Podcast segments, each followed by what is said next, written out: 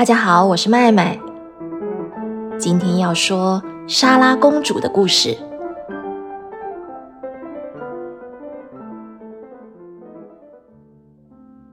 在一个灰暗的冬天，伦敦街道上笼罩着浓浓的雾气，商店橱窗里的煤油灯黄澄澄的闪烁着。一辆马车正缓缓驶过大街。里面坐着一个穿着华丽的小女孩和她的父亲，她大大的眼睛鼓溜溜的转，脑子里还在回想这趟奇妙的旅程。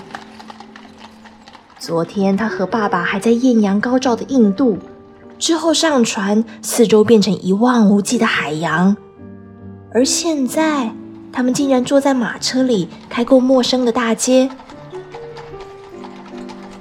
马车进入一个广场。停在一幢宏伟的白色砖造建筑物前面，门口挂着一块光亮的铜牌，上面刻着“民情女子学院”。他们走上台阶，按了门铃，然后被仆人带到会客室中。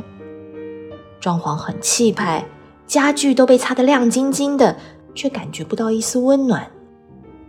莎拉看了看周围的环境，然后说：“我不喜欢这里，爸爸。”可是我知道，就算像你这么勇敢的军人，也不喜欢真的上战场打仗，对吧？所以你别担心，我会忍耐的。克鲁上尉看着小小年纪的莎拉，却一脸严肃的讲出这么一段大道理，不由得笑了。他把女儿拥入怀中，但脸上的笑容却顿时消失，泪水在眼眶里打转。他也舍不得分离。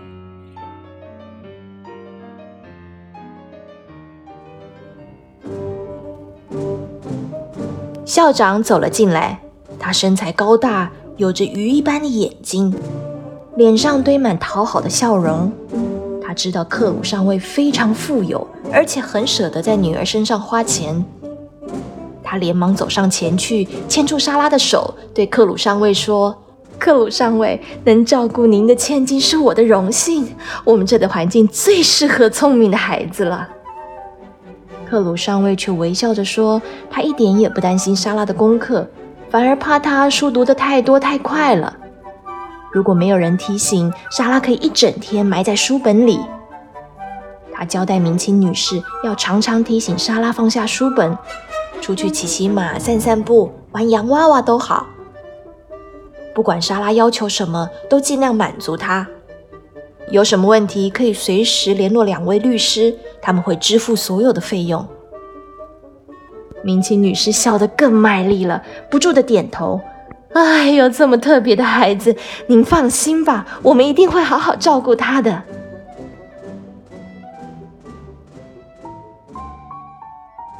莎拉和爸爸依依不舍的道别后，就安静的坐在他书房地板上，抱着心爱的洋娃娃艾米丽。望着爸爸乘坐的马车，不愿眨眼，直到马车消失在广场转角为止。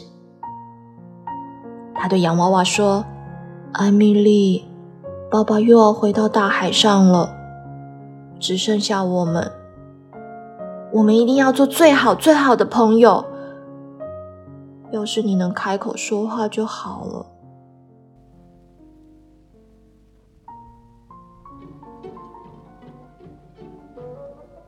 隔天早上起床，伺候莎拉的小女仆梅瑞特便抵达梳妆打扮，为她穿上深蓝色的制服，头上绑深蓝色的缎带。这个时间，教室里已经闹哄哄的，女孩们七嘴八舌的讨论有关新同学莎拉的传闻。哎，你们知道吗？她有一整箱的外套，衣领全部都镶满蕾丝。你知道她有穿丝袜吗？我超奢侈的。我妈说，小朋友穿衣服要穿的简单干净就好。她有仆人跟马车，哎。当莎拉走进教室，四周瞬间安静下来，每个人都瞪大眼睛，好奇的看着她。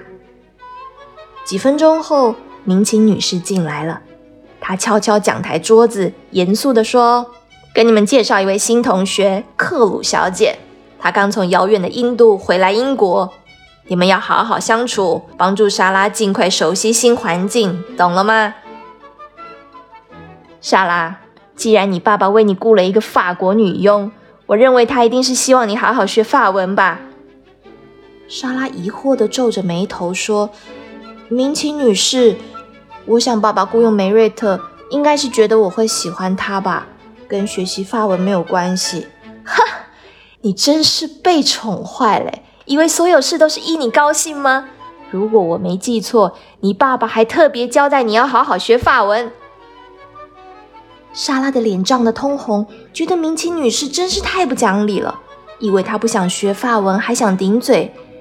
我我是从来没有正式学过法文，但是够了，哪来这么多胆识？没学过法文，现在就开始好好学。法文老师杜法奇先生正好走进教室，马上就注意到新同学。莎拉用流利的法文向老师问好，并且自我介绍。明清女士听到莎拉的发文，简直惊呆了。杜法奇先生露出十分欣喜的笑容，这悦耳又标准的法文发音，仿佛让他回到了故乡。杜法奇对校长说：“明清女士啊，我没什么东西好教这位新同学，她的发音如此优美，根本就是法国人呐。”校长眯起眼睛看着莎拉，忍不住大喊：“你怎么不早跟我说呢？”台下的同学咯咯笑个不停，觉得丢脸又没地方发泄满腔怒火的明清女士，突然看见一个女孩在紧张的咬手指，正好拿她开刀，生气的叫道：“圣约翰小姐，你在做什么？把你的手放下，坐好。”圣约翰脸都红了，眼泪也快掉下来。坐他隔壁的拉维尼亚跟杰西笑得更大声，莎拉看在眼里，有点不忍心。下课后，他发现刚才被骂的那个女孩就坐在窗边，抱住双腿，身子缩成一团。于是他走过去，亲切地问：“你好，你叫什么名字？”圣约翰在班上一向不太引人注意，总是害羞地待在角落。而这个漂亮的新同学，从昨天开始就被大家议论个不停。远从印度而来，拥有专属的马车、小马和佣人，他竟然和我说话。圣约翰愣了几秒，才回答：“我我叫艾门加德，圣约翰。很高兴认识你，我是沙拉克鲁。你的名字真好听，好像故事书里的名字。你喜欢我的名字啊？”我也喜欢你的名字，还喜欢听你说法语，但是我怎么学都学不会。莎拉坐到艾门加德旁边，也学起他，抱着双脚。我从小就听法文长大，如果你也常听法文，你也会讲得很好啊。哈，不可能的啦，这些词太怪了，怎么记也记不住，而且我大概也很笨吧。可，可是我很喜欢你。莎拉温柔的笑着，艾门加德，很高兴认识你，我也喜欢你。或许我可以教你法文，你想不想认识艾米丽？莎拉带着艾门加德来到自己房间参观，还讲了很多有趣的事情给他听，航海的经历，在印度发生的故事。然而，让艾门加德最着迷的就是当莎拉说起洋娃娃艾米丽的故事。莎拉后来也常常在他的房间举办下午茶会，洋娃娃艾米丽当然也会参加。她不仅拥有一套自己专属的茶具，上面有蓝色漂亮的花朵图案。莎拉还会在艾米丽的杯子里倒入真的淡淡的绿茶，加上糖。同学们对这些精致漂亮的玩具总是赞叹不已。其中最崇拜莎拉的应该是四岁的乐蒂。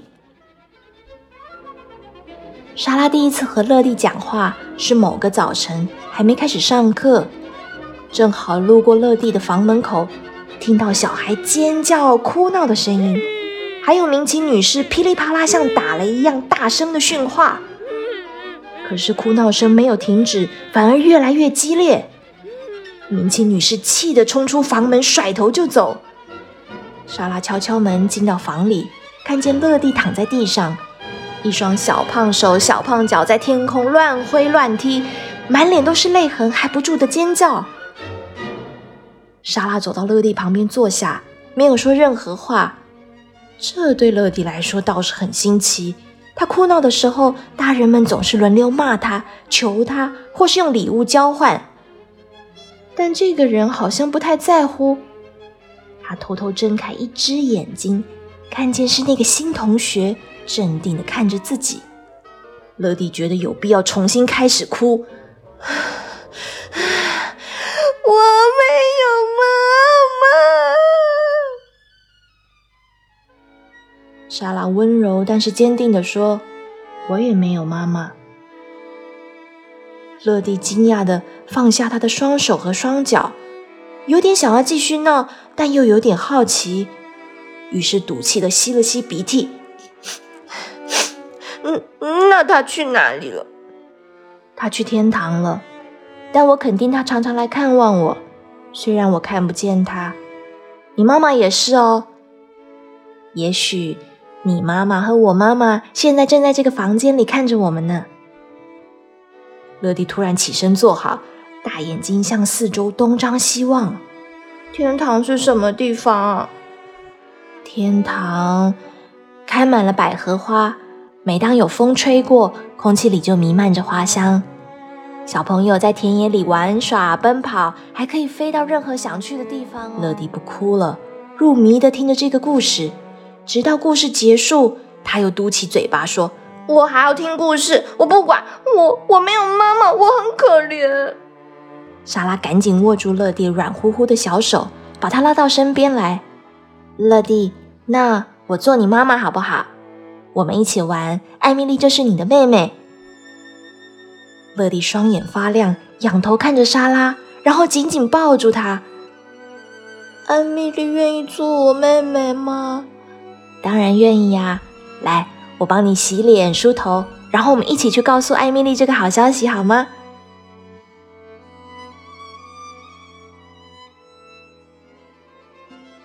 莎拉很会讲故事，除了乐蒂以外，其他同学也常常把她围在中央，要听她说故事。有天傍晚，当莎拉又在说故事给同学听的时候，有个瘦弱的小女孩提着一箱沉重的煤炭走进来。她要为壁炉添加新的煤炭，还要清理煤灰。她看起来很紧张，也不敢抬头正眼看人。添加煤炭的时候，小心翼翼的，避免发出任何声响。莎拉看得出来，这个小女仆慢条斯理的在工作。其实是想听故事，于是莎拉刻意提高音量，想让她听得更清楚。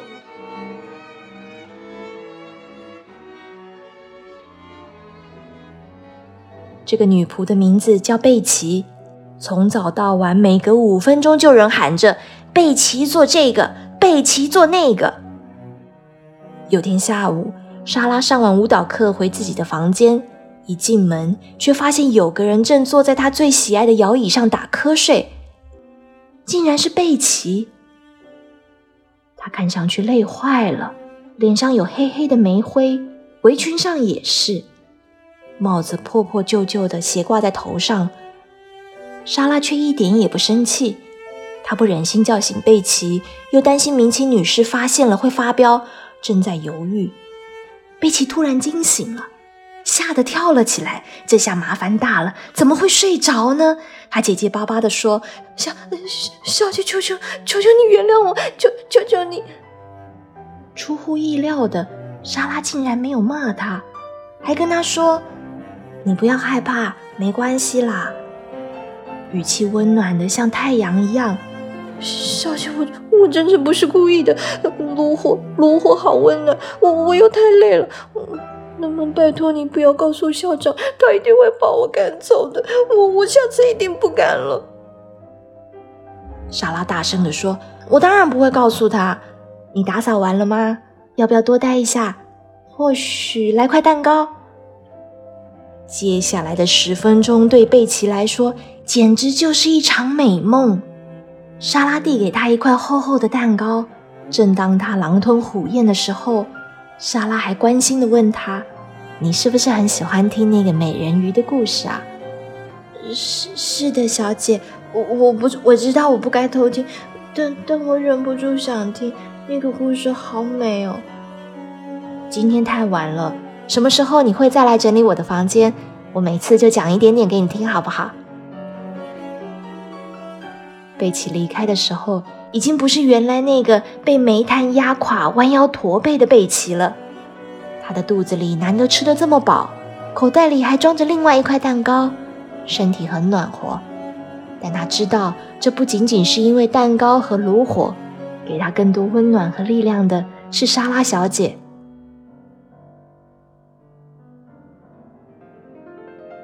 就这样，三年过去了，莎拉结交了许多好朋友，但也有不少同学眼红嫉妒。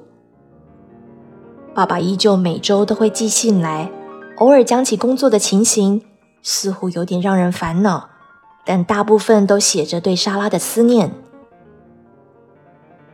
这一天是莎拉十一岁的生日，明清女士穿上自己最华丽的丝绸洋装，开始演讲。各位同学，你们都知道，今天亲爱的莎拉十一岁了。我还记得当年，当他爸爸克鲁上尉来到我们学校，把他交给我的时候，握着我的手说：“将来莎拉会有一大笔财产。”我却骄傲的回答他说：“他在我们这里受的教育将会是更大的财富。”果不其然，莎拉已经成为我们学校最有教养的学生。她的法语和舞蹈是我们的骄傲，是不是？我知道你们私底下都称她莎拉公主，的确是实至名归。今天我们举办生日派对，让我们一起鼓掌，祝她生日快乐！所有同学都起立鼓掌。莎拉觉得不好意思，但还是大方的回礼。院长接着说：“莎拉，你爸爸的律师巴罗先生现在正在会客室，我得先离开一下。大家玩的尽兴点。”但别忘了规矩啊！民警女士离开后，同学们从座位上纷纷跳起来，冲向那些包装精美的礼物。莎拉走向其中一个箱子，笑容满面地说：“我知道这是爸爸送的，是什么？我也想看。”大家纷纷凑过来看，一打开，许多年纪小的孩子竟然发出失望的声音：“是什么？是什么？啊，是书！”我爸爸知道我喜欢看书啊，莎拉笑着说。之后又打开了其中一个最大的盒子，里面是一个几乎和乐蒂一样大的洋娃娃。孩子们发出赞叹。就在大家眼花缭乱看莎拉拆礼物的时候，忽然“嘣”的一声，民警女士打开大门，像吃了炸药一样，气呼呼地站在门口。结束了派对，把所有的学生都赶回自己的房间，只留下莎拉。花环、气球、蛋糕全部都被搬走，桌椅也被摆回原本的位置。校长恶狠狠地瞪着莎拉，咬牙切齿地说：“你爸爸死了还破产，最近一次的学费他还没缴清呢。我竟然还花钱帮你办生日会，还买了那个那个可笑的洋娃娃。”消息来得太突然，莎拉紧闭双眼，身体发抖，却忍住无论如何不掉下泪来。明清女士大声吼道：“你不要再装模作样了！你现在是个穷光蛋，不是什么公主。我会把你马车、小马还有财产全部卖掉还债。你必须像贝奇一样工作才有饭吃，懂了吗？”莎拉突然睁开双眼：“我真的可以工作吗？”明琴女士不带感情地说：“你的发文还不错，可以辅导发文进度落后的孩子。还有我们交代的所有杂物，你都必须办好。如果你有表现一点点让我不满意，我马上让你滚，懂了吗？还不跟我说谢谢？要谢你什么？谢我仁慈慷慨收留你，还给你一个家。明琴女士，你一点也不仁慈，而且这里也不是我的家。”说完，莎拉转身就跑回自己的房间。她紧紧搂着心爱的艾米丽，心里想着：“爸爸死了，爸爸死了，怎么会？突然，阿米莉亚老师门也没敲就闯了进来，尴尬的宣布：“莎拉，这里已经不是你的房间了，你搬去阁楼，住贝奇隔壁那一间。”莎拉点点头，脱下她刚庆祝生日的玫瑰色纱裙洋装，换上破旧又不合身的仆人衣服，慢慢爬上阁楼。她再也不是那个让人羡慕的孩子。狭窄昏暗的阶梯上铺着破旧的地毯，地板随着他的脚步发出“叽乖叽乖”的声响。他知道前面等待他的是一个截然不同的世界。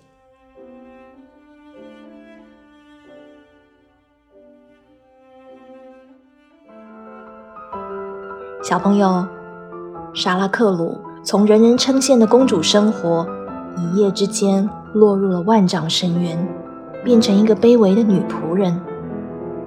他该如何面对刻薄的校长和过去一起读书游玩的朋友？未来艰苦的日子，他又要如何度过呢？下一集的故事告诉你。祝你有个美梦，晚安。